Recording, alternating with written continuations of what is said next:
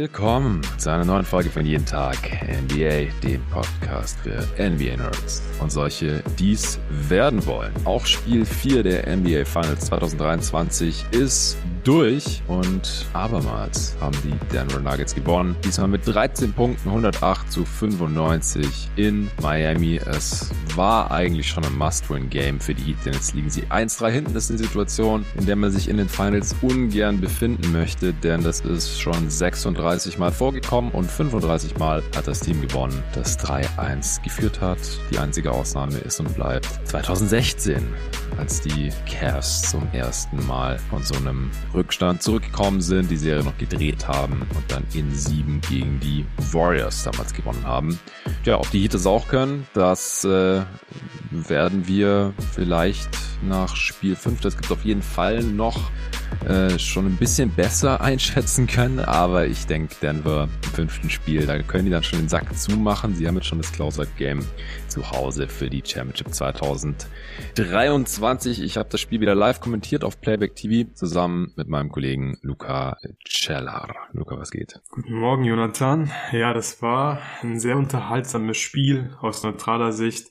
Hätte ich mir natürlich gewünscht, dass die Heat hier ausgleichen können, aber die Denver Nuggets sehen einfach aus wie ein Team, das Champion wird. Es riecht einfach mhm. nach Championship. Die macht noch unglaublich viel Spaß und ja, man muss immer wieder feststellen, wie gut die einfach sind und dass die gerade offensiv nicht zu stoppen sind. Also da würde ich, glaube ich, auch gerne anfangen, einfach über die Offense zu reden, weil die Heat haben wieder einige Sachen probiert heute. Aber die Nuggets haben für alles Lösungen und es ja. wirkt auch nicht so, als würden sich die Nuggets irgendwie, ich weiß nicht, stressen lassen davon, wenn mal ein Double Team kommt oder so. Nee, es ist einfach pick your poison. Ja. Und ja, such dir einfach aus, wie die Nuggets dich schlagen. Ja, wir haben ein paar Adjustments gesehen von Sportstra äh, in der Defense aber es, es hat halt nicht so viel gebracht, weil mhm. die Nuggets dann einfach andere Wege finden. Zum einen natürlich in Person von Nikola Jokic, der wieder ein starkes Spiel hatte, nicht sein bestes Spiel, aber ein gutes, 23 Punkte, 12 Rebounds, 4 Assists, hatte Foul Trouble, konnte deswegen nur 37 Minuten spielen, mit 5 Fouls saß der über weite Strecken im vierten Viertel und es war egal. Heute haben die Denver Nuggets egal ja, ist echt egal. Also war, es war sogar heute besser, ähm, zumindest wenn man sich die Punkteausbeute anschaut. Wenn Jokic auf, auf der Bank saß, das ist halt ein absoluter Luxus. Aaron Gordon mit ihm auf dem Feld haben die Nuggets die Heat mit 29 Punkten ausgescored, mit Jokic nur mit 9. Äh, Aaron Gordon hat 27 Punkte aufgelegt, war Topscorer der Nuggets. 6 Rebounds, 6 Assists on top. Ich habe vorhin gesagt, das sieht aus wie so eine Vintage LeBron Statline irgendwie. Er war unfassbar effizient. Playoff Career High Aaron Gordon. Wir haben es nachgeschaut. Das davor war 25 Punkte in seiner ersten Postseason gewesen. Er hat dafür 16 Shooting Possessions benötigt. 11 von 15 aus dem Feld. 3 von 4 von Downtown. 2 von 3 Freiwürfen und nur 2 Turnovers. Die, die Nuggets allgemein nur 6 Turnovers insgesamt. Bam Adebayo hatte mehr. 8. Katastrophe von ihm. Äh, Jimmy war okay, 25, 7 und 7, solide Effizienz, aber okay reicht nicht. Okay reicht nicht, wenn du Nikola Jokic und Jamal Murray entgegenstehst. Das haben wir im letzten Spiel schon gesehen. Da waren die das erste Duo in der NBA-Geschichte, die 30 Punkte Triple-Doubles rausgehauen haben. Jokic, erste Spieler, der 30, 20, 10 in den Finals aufgelegt hat. Heute, ja, wie gesagt, Jokic mit einem guten Spiel, Murray mit einem guten Playmaking-Spiel mit 12 Assists was das Scoring angeht, war heute nicht gut, sagen wir wie es ist. Aber dann hat man halt Aaron Gordon, dann hat man mit 21 Punkten von Bruce Brown von der Bank. Äh, man hat sieben von zehn Dreiern von Aaron Gordon, Bruce Brown und Jeff Green, die bis zu den Finals allesamt weit unter 30 Prozent ihrer drei getroffen hatten. Wir haben in der Preview noch gesagt, ja, die, die muss man im Zweifel stehen lassen und wenn die dich dann schlagen, dann ist es halt so. Heute haben sie die Heat geschlagen und es war halt ein Must-Win-Game für die Heat. Und dann ist es halt auch so, klar, du bist jetzt halt 3-1 hinten, weil die Denver Nuggets Rollenspieler einfach viel zu gut sind. Also, du hast es gerade schon schön zusammengefasst, du hast gesagt, die Nuggets sehen einfach aus wie ein Team, das den Titel gewinnt. Das macht Championship-Teams ja auch aus, dass sie tief besetzt sind, dass wenn die Stars mal keine äh, Premium-Games abliefern, dass dann einfach ein Rollenspieler Topscorer sein kann. Äh, wir hatten im letzten Spiel schon in Anführungsstrichen das Christian Brown Game. Der war heute nicht gut und dann springt halt Bruce Brown von der Bank in die Bresche. Das, das ist einfach das bessere Team. Die Nuggets sind das bessere Team. Das können wir jetzt einfach so festhalten hier. Auf die genauen Gründe gehen wir gle gerne gleich noch ein. Du hast ja schon gesagt, du möchtest gerne über die Offense der Nuggets sprechen. Das tun wir gleich nach der Werbung. Der heutige Sponsor ist mal wieder Kicks.com, einer meiner absoluten Lieblingssponsoren, denn äh, ich bin Kunde und großer Fan von Kicks.com seit ja ungefähr 20 Jahren mittlerweile. Damals noch im Katalog bestellt. Mittlerweile kann man das einfach im Online-Shop tun, kickz.com, Europas größter Basketball- und Streetwear-Versandhandel. Und die machen gerade einen riesigen Mid-Season Sale. Äh, wenn ihr auf die Homepage geht, dann könnt ihr das gar nicht übersehen. Bis zu 50 Prozent auf tausende Produkte. Ich habe gerade mal geschaut, es sind ungefähr 3300 Produkte, die im Sale sind. Kann man dann auch schön einschränken für sich. Ich habe direkt mein Geschlecht auf männlich für mich gemacht und Kleidergröße L. Da kommt bei mir ein bisschen drauf an, wenn ich es ein bisschen weiter will, XL, ansonsten L. Und da gibt's einen Haufen nice Stuff. Äh, hier springt mir direkt Phoenix Suns City Edition Swingman Shorts 20 Euro runtergesetzt. Ins Gesicht für die äh, Celtics City Edition Swingman Shorts gilt es übrigens auch meiner Größe. Es gibt das Stephen Curry Swingman Jersey, das blaue, äh, wie ist denn das? Das ist so ein, so ein Throwback Jersey. Ah, das gibt's auch günstiger, 15 Euro günstiger in dem Fall. Hier gibt's so ein Jordan Crewneck Pulli. Äh, dazu habe ich die passende Sweatpants schon, den könnte ich mal auch holen. Was ich auch mal ganz gerne mache, ist mir so eine Wunschliste anlegen mit meinem Kicks.com Profil und dann einfach, wenn es so ein Sale gibt, einfach mal schauen, welche Produkte davon betroffen sind. Also Sachen, die ich mir eh schon zurückgelegt hatte, ausgeguckt hatte, äh, dann gucken, ob die zufällig günstiger jetzt gerade sind durch diese Rabattaktion und dann zuschlagen. Ah, hier, Devin Booker Jersey, auch 20 Euro billiger.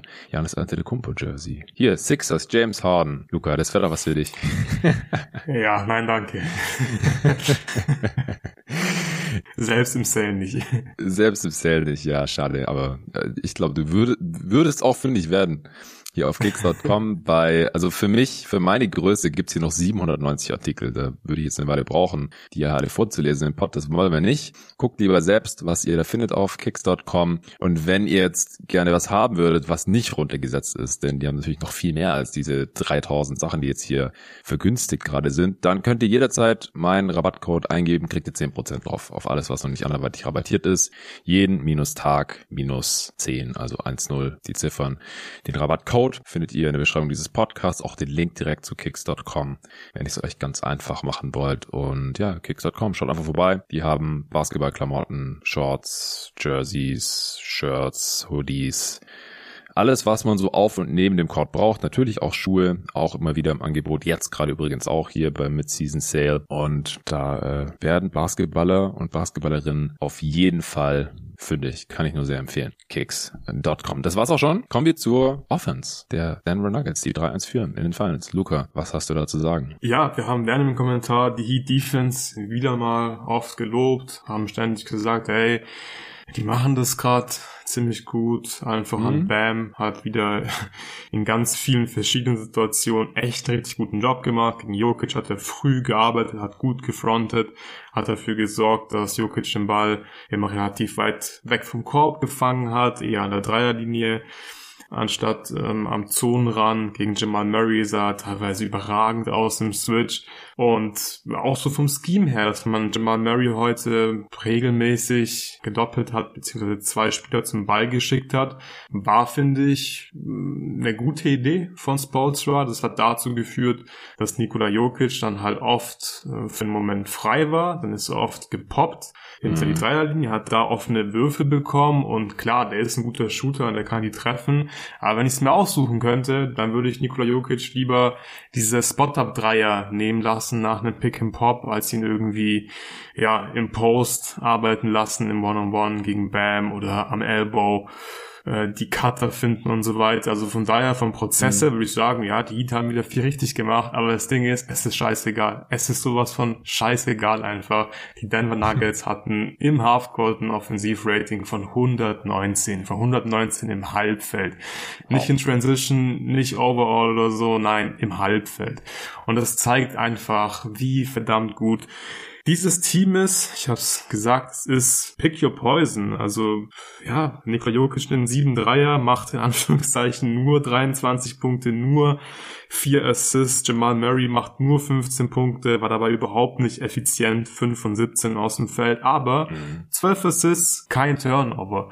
Und auch hier wow. sieht man wirklich sehr schön daran, dass die Nuggets einfach immer das richtige Play finden und es sieht kinderleicht aus. Es sieht wirklich so aus, als wäre das alles super intuitiv bei denen.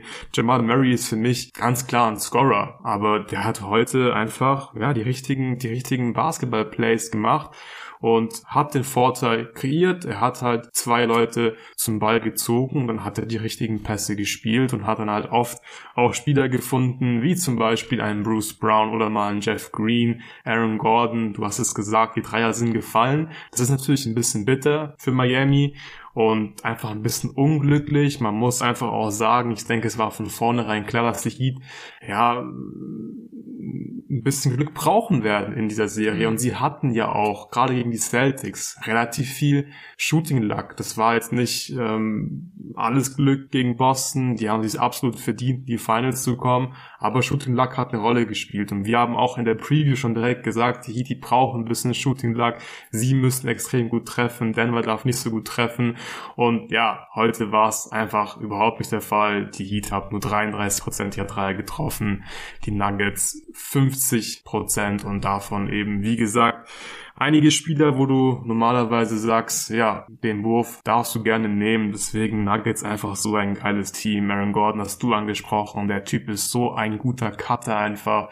Und die Duckins und so weiter. Und es war es war wirklich krass zu sehen. Teilweise haben, haben die Heat dann, wenn Jokic gepoppt ist, so ein bisschen aggressiver darauf reagiert und haben dann, ja, mussten dann oft Jimmy Butler so ein bisschen helfen in Richtung Nikola Jokic und dieser Bruchteil von einer Sekunde reicht einfach für Jokic, für Aaron Gordon, um die Entscheidung zu treffen, okay, Aaron Gordon, du bist jetzt kurz für einen Moment frei, weil Jimmy Butler ein bisschen helfen muss, der Cut kommt sofort, der Pass kommt sofort und es ist ein Dank. Und ich glaube, die Heat, die gehen heute ja nach Hause und werden sich denken, ey, wir haben uns angestrengt in der Defense, wir haben uns echt den Arsch aufgerissen.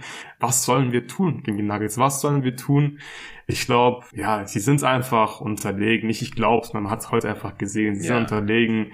Sie können da nichts machen. Sie können nur den Nuggets das Leben so ein bisschen schwer machen, aber im Endeffekt tun sich die Nuggets nicht schwer und ich bin beeindruckt, wie gut dieses Team ist und ja, wie gut sie gemeinsam harmonieren. Das ist offensiv eine perfekt zusammengestellte Mannschaft. Ja, es ist schon beeindruckend zu sehen, dass die Nuggets halt basierend auf ihrer Star Power, auf einfach der individuellen Klasse von Jokic und Murray und ihrer Dominanz inside, in der Zone, in the paint in Spiel 3 gewinnen können mit 15 Punkten und dann heute auf eine völlig andere Art und Weise mhm. auch mit 13 Punkten mit effizienter Offense gewinnen können. Ein Spiel, wo sie zwei Points in the paint mehr machen als die Heat und halt ein Spiel, wie gesagt, also wo Murray ineffiziente 15 Punkte scored und Jokic ja 23 Punkte aus 21 Shooting Possessions äh, ist jetzt auch nicht so prall. 5 von 12 seiner Zweier trifft, er hat halt einige Floater liegen lassen und das ist alles kein Zufall, ja, das war der Gameplan von Eric Spolstra. Man hat mehr von der Dreilinie weggeholfen, wie ich es ja hier im, im Pod auch schon als möglichste Adjustment genannt hatte, so, so macht's doch mal Jokic ein bisschen schwerer. Wenn der gegen Gabe Vincent ins Post-Up geht, dann schickt er doch bitte mal Hilfe. Heute haben wir wenig One-on-One -on -One von Jokic gesehen, ohne dass Hilfe kam. Ja, kam mal vor, Seite frei, schiebt Bam halt schnell unter den Korb und legt den Soft rein, haben wir schon ein paar Mal gesehen. Aber die Zone war viel voller. Der Cup kam direkt ein, zwei Mal rüber zur Hilfe, er hat Bodies gesehen. Das Ding ist halt, Jokic kann es halt alles lösen. Dann kickt er halt raus, der Ball wird geswingt, irgendwer ist frei. Und wenn dann halt die normale normalerweise shaky Shooter, die im Schnitt halt unter 30 Prozent treffen oder getroffen haben in dieser Postseason, dann halt 70 Prozent treffen, dann, dann bist du halt trotzdem tot. Also was willst du da noch machen? Ähm, oder du hast es gesagt, dann, dann poppt halt Jukic raus, trifft drei von sieben Dreier, nimmt die ohne zu zögern. Ich glaube auch, dass es, dass der Gameplan eigentlich aufgegangen ist, aber das Shotmaking der Nuggets und das Decision Making, das war einfach viel zu gut. Und dann oft hat man gedacht, oh, jetzt nehmen sie den Dreier und dann kam aber noch der Pass im letzten Moment auf den, den Cutter oder direkt einmal hat Jokic ja aus direkt derselben Situation in einem Angriff einen Dreier geballert und getroffen und in, in, in den nächsten, im nächsten Angriff poppt er wieder raus, geht in die Shooting Motion, aber wirft dann einen LU Pass auf Aaron Gordon, der genau in dem Moment vor den Ring springt und das Ding reinslammt und also ich, ich wüsste einfach nicht mehr, was ich machen soll als Defense. Du hast eigentlich richtig verteidigt, so gut wie du das vielleicht verteidigen kannst, gibst halt, irgendwas musst du immer abgeben als Defense, gibst halt den vermeintlich äh, schlechtesten Wurf ab, den am wenigsten schlimmen Wurf äh, im Fall von Jokic und dann nagelt er halt den Dreier rein. Oder du fängst dir einen Dank, weil Aaron Gordon so ein krasser Cutter ist. Also gerade auch im dritten Viertel, da habe ich es gesagt, mir dann auch notiert, das war halt so Death by a Thousand Cuts von den Nuggets. Michael Porter Jr. gecuttet, Aaron Gordon gecuttet, Murray gecuttet und, und sie haben da ja sogar noch relativ viel liegen gelassen, weil die Rim Protection der Heat heute echt nicht schlecht war. Also es, es kommt ja nicht von ungefähr, dass die Nuggets nur zwei Points in the Pen mehr hatten als Miami. Sie haben heute in der Zone 24 Würfe getroffen und 44 genommen. 24 von 44 keine gute Quote in der Zone. Also das war echt was ganz anderes noch als in Game 3 oder überhaupt bisher in der Serie ein von sieben Long Twos. Also im Zwei-Punkte-Bereich waren die Nuggets halt einfach nicht gut. Aber ist egal, weil dann haben sie halt ihre Dreier getroffen. 28 Dreier genommen, 10 mehr als im letzten Spiel, 50 Prozent davon getroffen. Und da hältst du dann einfach nicht mehr mit. Und Miami war heute weit weg von 40 Prozent und natürlich noch viel weiter von 50 Prozent. Acht Dreier nur getroffen bei 25 Versuchen. Das, ja, war mal wieder tough Struce 0 von 4 aus dem Feld, 0 von 3 Dreier. Vincent 0 von 4 Dreier, 1 von 6 aus dem Feld. Also wenn halt dein Starting Backcourt in Vincent und Struce 1 von 10 aus dem Feld ballert, das ist dann halt schon relativ schwer zu kompensieren und dann, dann hältst du einfach nicht mit mit dieser Denver Nuggets Offense. Das, das kannst du dann einfach vergessen. Ja, ja, das kannst du absolut vergessen und das war ja schon immer der Case für die Miami Heat. Man konnte, finde ich, auch echt einen Case machen, dass sie zumindest dafür sorgen, dass eine lange Serie wird, dass sie vielleicht sogar die Serie gewinnen. Du hast ja auf sie getippt in der mhm. Ich habe den Tipp geliebt, aber es war von Anfang klar, es muss einfach extrem viel richtig laufen für die Heat. Und es ist in den Playoffs viel richtig gelaufen für Miami. Die Rollenspieler haben super performt. Du hast halt eben die Stats rausgehauen von Struce, Vincent und so weiter. Das kann sich Miami einfach nicht erlauben. Und äh, die einzige Art und Weise, wie man das kompensieren könnte, wäre halt, ähm, wenn Jimmy Butler wie Himmy Butler, wie Himmy Bucket spielt. Ja. Und das ist auch überhaupt nicht der Fall. Und dann haben die Heat einfach zu wenig. Ja, die Defense ist, ist in Ordnung, aber wir haben gerade die Stats rausgehauen. In Ordnung bedeutet, dass Denver halt im Offensivrating nicht im hundertsten Percentile ist. Das ist dann halt schon in Ordnung und das irgendwie schaffst du gefühlt. Die sind offensiv einfach viel zu gut. Und offensiv finde ich die Miami Heat auf andererseits einfach ein bisschen enttäuschend und es ist auch ich will die jetzt nicht zu sehr kritisieren. Ich will das richtig einordnen, weil es ist ein richtig geiler Run bis jetzt gewesen. Und man kann, glaube ich, nicht erwarten, dass Jimmy Butler auch in seinem Alter es schafft, vier Playoff-Serien auf, auf, auf einem ganz, ganz krassen Niveau zu spielen. Die erste Runde war unglaublich. Dann hat er immer immer, immer weiter Stück für Stück so ein bisschen abgebaut und jetzt ist es einfach zu wenig, weil das ist mit Abstand der beste Gegner, den die Heat ähm, bislang oder gegen, gegen den die Heat bislang spielen mussten in den Playoffs und das sieht man einfach und es fehlt einfach dieser ultra aggressive Jimmy Butler. Ja, die Heat, die kreieren teilweise schon noch irgendwie so ein bisschen Vorteile, gerade wenn Nikola Jokic spielt, dann haben sie so ein paar Automatismen, wie sie gegen die Drop Defense vor allem zu offenen Looks kommen, aber unter Strich muss Jimmy Butler vor allem Mismatches bestrafen und er muss dagegen scoren. Er ist, finde ich, zu passiv, er passt dann zu viel und er kreiert dann auch nicht wirklich einen Vorteil. Dann geht er in den Poster, passt den Ball raus zu Gabe Vincent, der passt es teilweise auch ungenau und dann hat Gabe Vincent den Ball mit sieben Sekunden auf das Shotblock noch. Ja, gut, was soll dann passieren? So, das ist dann einfach keine gute Offense. Die Lösung wäre für mich einfach, dass Jimmy Butler aggressiver ist, wenn er diese Mismatches hat. Und ich würde einfach auch weiterhin behaupten, Jamal Murray, auch ein KCP, ein Bruce Brown, das sind Mismatches. Und ey, wenn die Heat ja. Champ werden wollen, dann muss Jimmy Butler in der Lage sein, diese Mismatches zu bestrafen. Und er hat noch kein Spiel gehabt in den Finals, wo er 30 Punkte gemacht hat. Und das ist dann einfach zu wenig. Und das Ding ist ja auch, Denver gibt diese Switches extrem leicht her. Das sind ständig low-resistant Switches. Also Denver versucht das überhaupt nicht zu verhindern, dass Jimmy ja. Butler diese Mismatches bekommt. Und das, finde ich, zeigt auch echt gut, dass Denver sich überhaupt nicht gestresst fühlt in der Defense. Ich hatte wirklich noch nicht einmal so richtig, glaube ich, über, eine, über einen längeren Zeitraum in diesen Finals das Gefühl, fuck, Denver schwimmt defensiv ein bisschen. Äh, die müssen jetzt vielleicht echt überlegen, ob sie was verändern in der Defense. Nee, die machen einfach ihr Ding. Sie wissen, Jokic wird nicht konstant attackiert am Ring und sie können ganz offensichtlich damit leben, dass Jimmy Butler diese, diese Mismatches bekommt und warum können sie damit leben? Weil er sie einfach nicht konstant bestraft. Er ist nicht aggressiv genug. Und dann haben die Heat einfach zu wenig, um dieses Shootout gegen die Nuggets zu gewinnen. Und die Nuggets wird es ein Shootout, weil die sind offensiv einfach so gut. Und da fehlt einfach die Firepower. Miami hätte diese Kombination gebraucht aus einem effizienten Jimmy Butler, der aggressiv ist, plus sehr guten Dreier-Shooting. Und beides fehlt bislang. Leider. Ja, so ist es. Also ich finde, dass Jimmy Butler wieder sein individuell bestes Spiel dieser Finals gespielt hat. Ich habe es vorhin schon gesagt, seine totalen Zahlen 25, 7 und 7. Er hat für die 25 Punkte 21 Shooting Possessions gebraucht. Das ist eine solide Effizienz. Er hatte heute nur einen Turnover bei 7 Assists, 7 Rebounds, zwei davon offensiv. Das war schon okay. Das war ein gutes Spiel. Aber wie gesagt, es reicht halt einfach nicht. Und, und Bam Adebayo, 20 Punkte, 11 Rebounds, 3 Assists. Sieht auf den ersten Blick ganz okay aus, aber hat nur 20 Punkte aus seinen 20 Shooting Possessions rausgeholt. Das ist zu wenig, das ist zu ineffizient und da haben wir noch nicht über die 8 Turnovers gesprochen. Das waren haarsträubende Dinge dabei. Der hatte teilweise, also am Ende ja auch, aber der hatte über weite Strecken des Spiels mindestens gleich viele oder mehr Turnovers als das gesamte Denver Nuggets Team und jetzt am Ende steht es auch 8 zu 6 in der Kategorie. Ganz üble Dinge, unerklärliche Dinge und man muss halt auch einfach sagen, er ist diesem Matchup weder offensiv noch defensiv gewachsen. Leider. Also ich meine, defensiv, gut, Jokic kann niemand one verteidigen, aber Bam kann es leider erst recht nicht. Er hatte krasse defensive Szenen dabei und wie gesagt, der defensive Gameplan der Heat sah gut aus sie, und sie haben ihn gut ausgeführt und sie waren da fokussiert bei der Sache, haben Druck in der Defense ausgeübt und trotzdem haben die Nuggets ein 120er Offensivrating. Ähm, es, es lag jetzt aber nicht am Effort oder dass der Gameplan irgendwie total kacke war, sondern dass du das einfach nicht besonders viel besser machen kannst in der Defense wahrscheinlich. Es gab wenige Breakdowns, finde ich.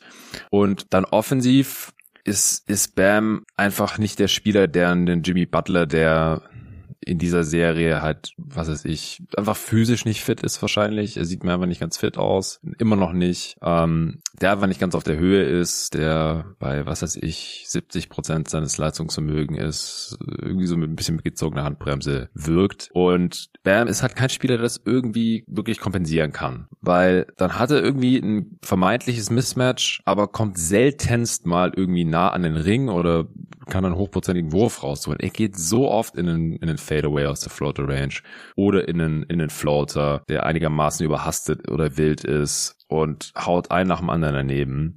Ja, er hat immer wieder seine Highlight-Plays, dann schiebt er doch mal Christian Brown unter den Ring und geht einfach in den Slam rein aus dem Stand ähm, oder, oder haut mal einen alley rein oder einen Putback oder was weiß ich.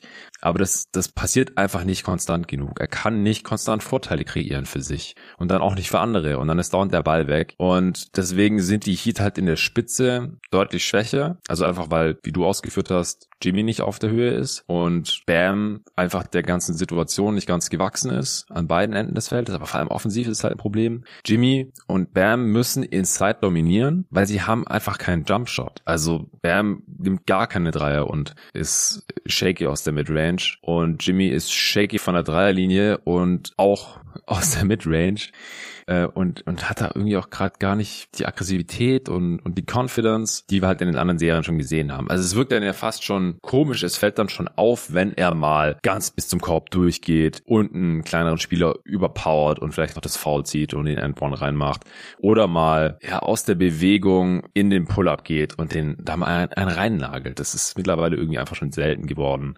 Er trennt für mich immer noch in die richtige Richtung, wie gesagt. Das war aus meiner Sicht wieder sein bestes Spiel. Weit weg von Himi Butler. kann sein, dass wir es dann in Spiel 5 sehen, wenn er endgültig mit Rücken zur Wand ist und vielleicht noch ein bisschen fitter geworden ist, falls das jetzt hier irgendwie mit reinspielen sollte. Aber es ist dann halt sehr wahrscheinlich einfach too little too late. Also dann einfach zu spät schon. Und, und sonst kann ja auch bei Miami keiner so wirklich in die Bresche springen. Lowry hatte 13 Punkte in der ersten Halbzeit, 0 in der zweiten. Und in der ersten Halbzeit bei den 13, da waren halt auch schon wilde Dinge dabei. Dreier reingebankt und ja, so halbgare Shady Fouls gezogen, die man auch nicht unbedingt bekommen muss. Die anderen drei Dreier hat er gar nicht getroffen in dem Spiel. Ähm, und dann äh, kommt Kevin Love, der äh, neun seiner zwölf Punkte gleich zu Beginn des dritten Viertels gemacht hat, der auch einen Dreier reingebankt hat. Äh, sonst hätten die nicht, also wenn nicht diese zwei Bankshots reingefallen sind und aus dem Winkel war das, war das bei beiden kein, also kein NBA-Spieler nimmt einen Dreier mit Absicht mit Brett. Das ist einfach nur Glück, dass er dann in einem bestimmten Winkel so sehr daneben geht, dass er mit Brettern irgendwie reinfällt. Sonst hätten die nur sechs Dreier getroffen, ohne den Bankshot von Lowry und von Love. Und dann äh, hat er noch einen And One gemacht und noch einen Dreier getroffen. Hat gut gehasselt, ähm, aber im Endeffekt auch wieder nur 18 Minuten gespielt. Kevin Love, Caleb Martin hat in den kurzen Stretch, wo, wo er auch mal aggressiv zum Korb ist, gegen Jokic gefinisht hat oder ihm Foul angehängt hat.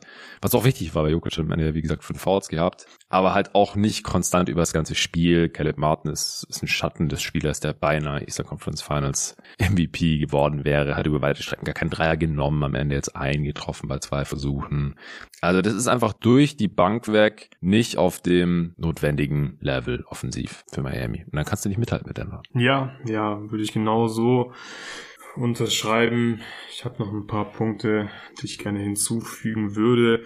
Auch noch mal kurz zu Bam. Er tut mir fast schon so ein bisschen leid, weil ich habe das Gefühl, dass gerade weil Jimmy nicht so aggressiv ist, dass Bam sich in einer ziemlich blöden Position befindet, weil ich ja, finde, er macht es defensiv wirklich richtig gut, aber offensiv sind sie auf eine Art zu abhängig von ihm oder muss einfach mhm. zu viel machen und er ist halt einfach nicht der Spieler und Jimmy Butler ist ja eigentlich der Spieler, der genau ja für solche Momente eigentlich ähm, da ist, der sowas ja eigentlich liebt, der sowas schon gezeigt hat in der Vergangenheit, auch in diesem Playoff schon, was für ein krasser Playoff-Performer er ist und da kommt einfach zu wenig, wie du jetzt hier auch wirklich ausführlich ausgeführt hast. Und auch die Art und Weise, wie sie Bam oft einsetzen, gefällt mir nicht wirklich. Also so als Play-Finish ab und zu mal einen Floater nehmen, einen Jumper nehmen aus dem Pick and Roll, ja, finde ich okay. Aber die, die Mischung ist halt bei ihm sehr wichtig. Und was mir halt extrem fehlt, sind Situationen, wo die Heat ihn wirklich als Rollman einsetzen können, dass er wirklich mal komplett durchkommt zum Ring, dass vielleicht nochmal ein alley catchen kann im Halbfeld. Gab's das einmal in diesen Playoffs oder in diesen Finals? Ich kann mich nicht daran erinnern, dass er im Halbfeld mal einen Lob gecatcht hat. Und das ist halt schon ein Problem, weil ey, die spielen halt gegen die Pick-and-Roll-Defense der Denver Nuggets, gegen Nikola Jokic ist halt auch so ein bisschen die Frage, okay, wer soll denn halt diese Pick and Rolls mit ihm laufen? Wer soll diese Vorteile da kreieren? Wer soll genug Druck auf den Ring ausüben? Ja, klar, Jimmy haben wir jetzt besprochen, ist halt nicht aggressiv genug. Dann läuft halt jemand wie Max Roos beispielsweise relativ regelmäßig in dieser Serie und diesen Playoffs generell ab und zu mal ein Pick and Roll für die Miami Heat. Will ich jetzt Max Drews kritisieren, dass es nicht hinbekommt, in den Finals ein super Creator zu sein? Wäre irgendwie auch ein bisschen affig, aber ja, Max Drews bekommt beispielsweise nicht hin, dann den Pocket Pass zu spielen, beziehungsweise Nikola Jokic so zu stressen, dass der noch weiter rauskommen muss, dass Bam mehr Platz hat für einen Roll, dass er mal wirklich am Ring zu ganz einfachen Punkten kommen kann und ein ganz klassischer Play-Finisher sein kann. Das fällt einfach mehr oder weniger komplett ab in der Heat Offense und das ist schon ein ziemlich großes Problem und deswegen, ja, Bam war heute nicht gut und auch die Turnover, teilweise unglücklich, finde ich. Komisch, dass er zum Beispiel fast drei, vier Mal war es, glaube ich, sich in einem Hand-Off-Game mit Struce oder Robinson nicht einig war, ob es jetzt ein Vector-Cut wird oder ob es mhm. ein ganz normales Hand-Off wird.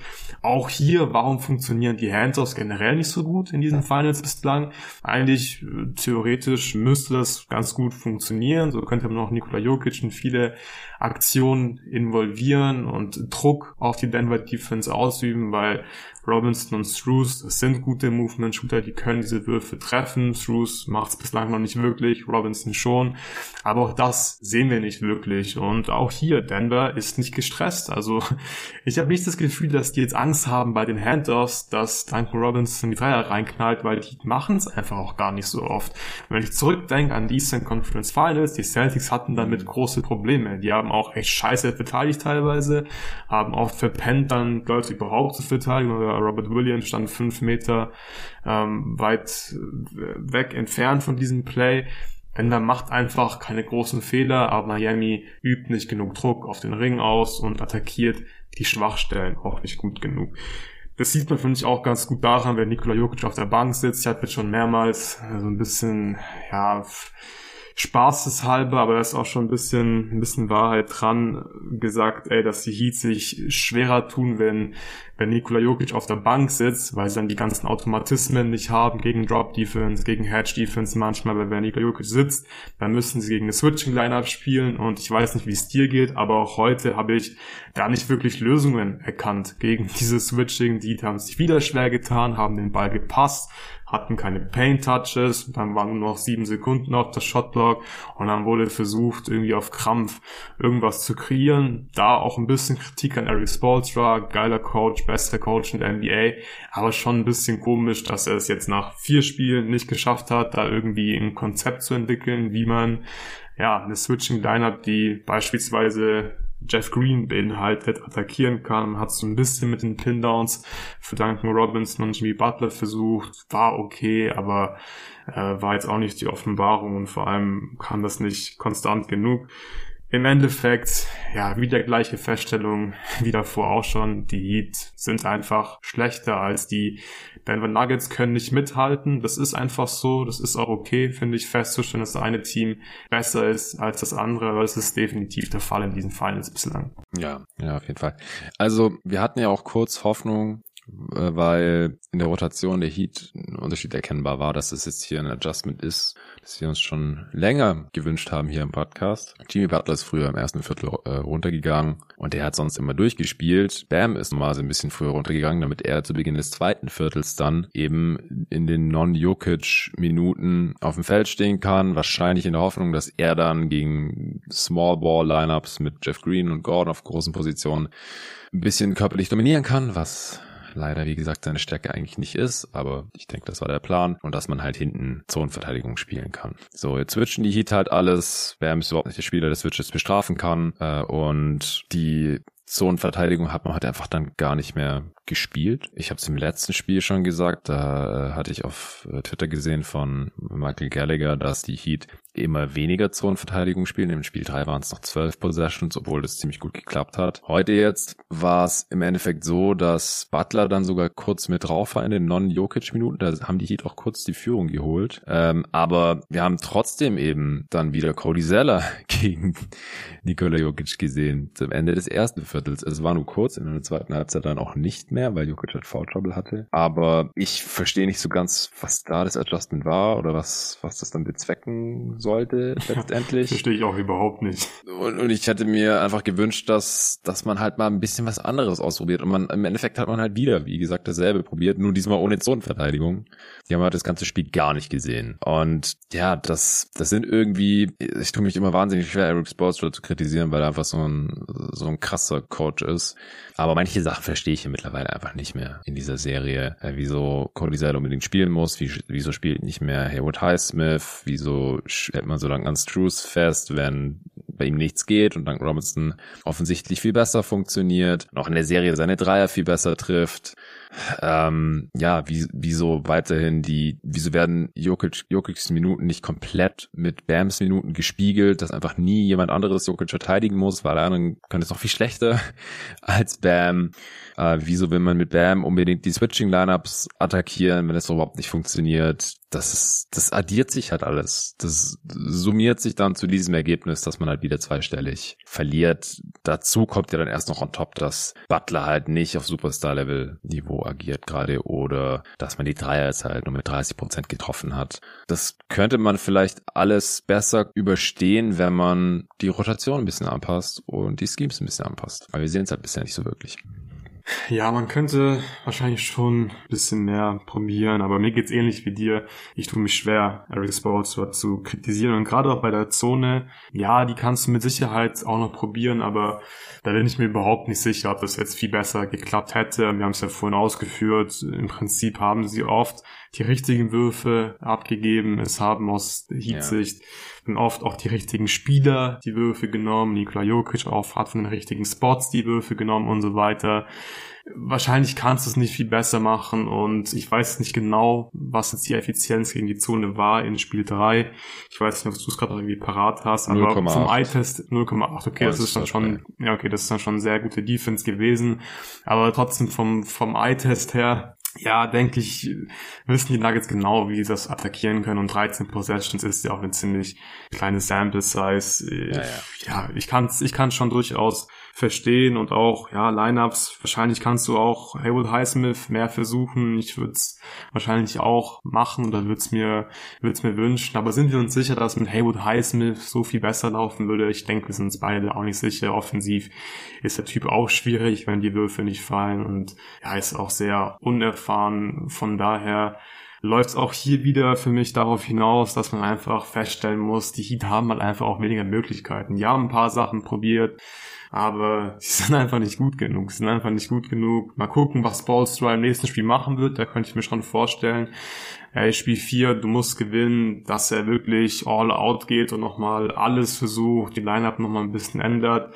Mich würde es aber auch nicht überraschen, wenn er sagt, ey, wir waren, wir waren gar nicht so schlecht in diesem Spiel 4. Die Nuggets haben uns halt einfach mit ihren Rollenspielern dann auch geschlagen und damit können wir halt leben. Mal gucken, ob sie es nochmal hinbekommen. Wenn nicht, dann befinden wir uns in einer guten Position, dieses Spiel knapp zu gestalten, dann vielleicht auch zu gewinnen. Aber ja, es, es wird einfach schwer für Miami, ganz offensichtlich. Ich sehe gerade hier bei ESPN Stats Info noch, dass die zwölf Assists bei keinem Turnover für Jamal Murray die drittmeisten Assists in einem Finalspiel sind ohne Turnover, seit man eben Turnovers erfasst, 1977, 78. Die meisten waren 17, 1986 von einem gewissen Robert Reed, kenne ich nicht, 1987, 13 von Magic Johnson für die Lakers, den kennt man, und heute eben die 12 von Jamal Murray. Also der muss man auch mal nochmal dazu sagen, der hat sich auch, der kam viel besser mit den Traps zurecht, noch als im letzten Spiel. Hat sieben Turnovers gehabt. Mhm. Ein paar auch spät, als sie hier nochmal ihren Fake-Run da hatten. Äh, das war heute kein Problem mehr. Also der hat auch, hat der nicht einen LU-Pass sogar, so von fast der Mittellinie aus der Trap auf Gordon direkt gespielt? Oder zumindest zum krassen Lob-Pass. Da waren ein paar heftige Dinge auf jeden ja. Fall mit dabei. Ja, also generell, du hast, du hast komplett gesehen, die Nuggets sind absolut vorbereitet gewesen auf diese Traps. Nikola Jokic hat sich ein paar Mal aufgeregt, beziehungsweise ziemlich lautstark gefordert, dass dann seine Mitspieler flashen müssen. Das ist absolut richtig. Die Trap kommt, Flash zu Freiwurf oder zum Elbow, sodass halt Murray eine Anspielstation hat. Und gerade wenn Jokic dann geflasht ist und den Ball bekommt, dann spielt halt einfach Nikola Jokic 4 gegen 3. Äh, dann viel Spaß. Und du hast es vorhin gesagt, die Cuts waren, waren einfach krass. Und dann, dann kannst du da einfach nichts, nichts machen. Und ich finde es auch so cool mit diesen Cuts, weil man könnte locker auch sagen, okay, wir haben jetzt einen Vorteil, wir haben 4 gegen 3, wir stellen uns alle an die, an die, an die Dreierlinie und nehmen jetzt offene Dreier. Manche Teams machen das ja ganz gerne so. Ja, ich meine euch, Boston Celtics und als 76ers-Fan weiß ich ganz genau, dass es nicht normal ist, dass, dass NBA-Teams viel cutten und vor allem nicht normal ist, cutten, um zu scoren und bei den Nuggets ist jeder Cut dafür da, um zu scoren. Und damit übst du wirklich so viel Druck auf die Defense auch aus, auch wenn du den Ball nicht bekommst. Dein Gegenspieler, der mhm. muss arbeiten, der muss Entscheidungen treffen. Die Defense muss sich entscheiden, switchen wir, switchen wir es nicht, wie verteidigen wir das Ganze. Und das ist wichtig. Und das ist natürlich, denke ich, wissen es auch die meisten Hörer, dass die Nuggets eine wunderschöne Offense spielen mit viel Movement. Aber es ist so wertvoll und die machen das so gut und ich komme hier direkt wieder in Schwärmen. Ich finde dieses Team einfach so geil offensiv. Ja, ja, auf jeden Fall. Extrem, extrem beeindruckend und macht Spaß zuzuschauen. Hast du jetzt noch irgendeinen Punkt, den wir gar nicht angesprochen haben? Ja, Possession Game müssen wir, glaube ich, noch mm. kurz ansprechen. Das ist auch ganz klar ein X-Faktor für die Heat. Für Miami muss eigentlich alles richtig laufen, damit sie ein Spiel gewinnen. Für Denver ist das nicht der Fall. Die haben da, glaube ich, einfach ja, einen höheren Margin of Error als die Miami Heat. Und für die Heat ist halt vor allem das Possession Game auch extrem wichtig. Das heißt, sie müssen selbst auf den Ball aufpassen. Sie müssen im Idealfall auch ein paar Turnover forcieren. Das hat heute überhaupt nicht funktioniert. Denver mit einer Turnover-Rate von knapp unter 9%. Das ist im 92. Percentile. Und die Heat mit fast 18% Turnover-Rate. Das ist im 19. Percentile. Es ist eine sehr, sehr große Differenz, die die Heat einfach nicht erlauben können. Die Heat haben aber sehr gut gereboundet und das ist auch typisch für so ein Eric Sports Strategie. Du siehst einfach, ja, die Jungs, die boxen aus, äh, die spielen harte Defense, die reißen nicht den Arsch auf. Ich war echt beeindruckt teilweise, wie gut sie ausgeboxt haben. Offensiv-Rebounds waren heute kein Thema für die Nuggets. Die hatten eine Offensiv-Rebound-Rate von fast 18 Prozent, 12. Percentile.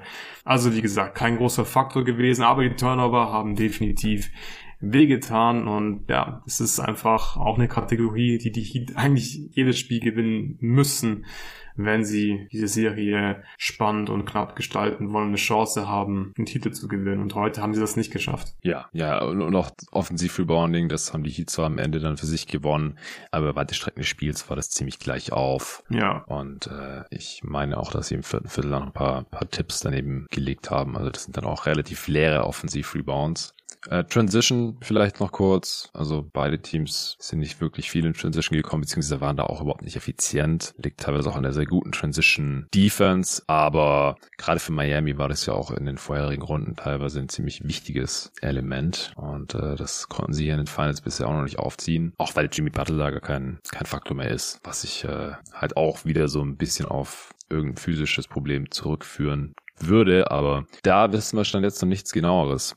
Ja, äh, was war dein Tipp nochmal? Denver in 6? Denver in 6. Ich wollte eigentlich Denver in 5 tippen, konnte das aber nicht machen, weil ja, ich die Heat schon oft unterschätzt habe und dass die Heat nur ein Spiel gewinnen in den Finals, hat sich ein bisschen komisch angefühlt. Ja, jetzt sind die Nuggets sehr kurz davor, die Serie tatsächlich in fünf Spielen zu gewinnen. Ja, der Case, dass es nicht passiert, Montagnacht, besteht wahrscheinlich aus einer Mischung aus die Nuggets fühlen sich schon zu sicher. Ja, also irgendwie Malone hat sie jetzt auch gerade ermahnt, so ey, noch nicht feiern, wir haben, wir haben noch nicht gewonnen. Und dass die mit dem Rücken zur Wand vielleicht am besten sind. Und dass Jimmy halt zumindest mal in die richtige Richtung trendet. Und dass zumindest beim Lineup-Management schon noch Luft nach oben scheint bei Miami. Und dann natürlich, dass äh, die, die Rollenspieler schon auch mal heiß laufen könnten. Das äh, ist ja auch das, was in Spiel 2 in Denver passiert ist. Aber ja, da müsste schon einiges zusammenkommen und naja, in der Regel gewinnt das bessere Team im Basketball und das wären dann halt die Nuggets, wie es gerade aussieht. Und dann könnte das auch schon nach fünf Spielen durch sein.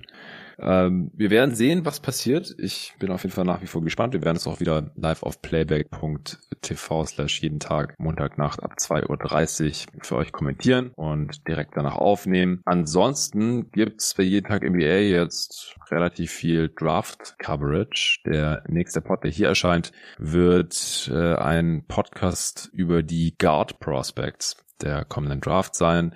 Den wird der Kollege Torben Adelhardt hosten und wird den Tobias Bühne als Gast am Start haben. Der droppt hier am Montag öffentlich für alle zu hören. Dann später in der Woche gibt's dazu das Pendant mit den Wing Prospects, also die Flügelspieler, die in der Draft dann in die Liga gespült werden, die ihr kennen solltet. Das wird der Torben auch hosten, zusammen mit dem David Krutt dann als äh, Gastexperte. Äh, ich werde dann in der folgenden Woche mit dem Jerry zusammen über die Big Prospects reden, Wamanyama, aber da gibt's auch noch ein paar andere dahinter, äh, die man da mal äh, gehört haben sollte, bevor dann die Draft Night ist in der Folge folgenden Woche am Donnerstag, den äh, 22. Vorher gibt's aber noch traditionell die Mock Draft erstmal. Mache ich wie immer mit dem David zusammen. Wir picken die erste Runde normalerweise komplett durch. Mal sehen, äh, wie viele Picks wir dieses Jahr machen, aber sowas um den Dreh wird's normalerweise. Und äh, bei jeden Tag der Mock Draft ist ja das Besondere, dass wir eben nicht abwechselnd picken, sondern dass wir uns immer bei jedem Team, bei jedem Pick auf einen Spieler einigen müssen. Und da kamen über die Jahre natürlich witzige Sachen bei raus. Dieses Jahr wird's hoffentlich auch wieder spaßig. Ich werde jetzt auch komplett einsteigen äh, jetzt wo die Finals langsam zu Ende gehen, in die Draft Coverage und mir die ganzen Prospects nochmal genauer anschauen. Äh, die Top 10 Talente hatte Dennis hier neulich schon vorgestellt, kurz nach der Draft Lottery, ist auch schon bald wieder einen Monat her. Und äh, am Tag nach der Mock Draft gibt's die Mock Off Season, da ist auch äh, Luca dabei, zusammen mit dem Sven und dem Tobi Bühner wie immer. Ihr habt die Teams untereinander aufgeteilt. Ich werde die Free Agents als Agent für alle Free Agents vertreten und dann äh, dürft ihr die Angebote raushauen, natürlich auch untereinander traden. Äh, das machen wir dieses Jahr schon mit relativ viel Vorlauf, bevor dann die echte Free Agency startet. Also einiges geboten hier in nächster Zeit bei jeden Tag NBA. Es gibt bestimmt auch mal wieder eine Answering Machine und noch das eine oder andere zusätzliche Format, vielleicht machen wir noch eine Free Agency Preview oder irgendwas in der Form zusätzlich zur Mock Off-Season. Es werden nicht alle Pods frei verfügbar sein. Das heißt, wenn ihr alles hören wollt, dann dürft ihr gerne Supporter werden auf steadyaq.com slash jeden Tag NBA. Dann könnt ihr alle Folgen hören und ihr helft auch mit, dass es jeden Tag NBA auch noch nächste und hoffentlich viele weitere Saisons geben kann. Ja, danke dir, Luca. Ich wünsche dir noch ein schönes Wochenende. Ja, gleichfalls. Dankeschön. Äh, ich hoffe, das Wetter hier in Berlin bleibt so gut, wie es bisher war. Ich konnte gestern sogar ein bisschen an den See gehen. Äh, meine Frau hat Besuch von, von ihrer Familie jetzt bekommen über das lange Wochenende in Berlin. Ist zwar kein langes Wochenende, aber in Baden-Württemberg dafür. Und äh, ich war jetzt auch ein paar Mal wieder auf dem Freiplatz. Läuft auch ganz gut soweit. Ah, das ist immer das Schöne, wenn, wenn man dann nicht mehr jede Nacht Spiele live gucken und kommentieren und dann der Pod aufnehmen muss und so, dann hat man wieder so ein bisschen normales Leben, kriegt auch wieder ein bisschen was mit vom schönen Wetter, wenn es dann endlich mal so weit ist in Deutschland. Ähm, wie gesagt, nächste Woche geht's hier weiter. An dieser Stelle, ich danke euch fürs Zuhören und danke an kicks.com fürs Sponsoren. Bis dahin.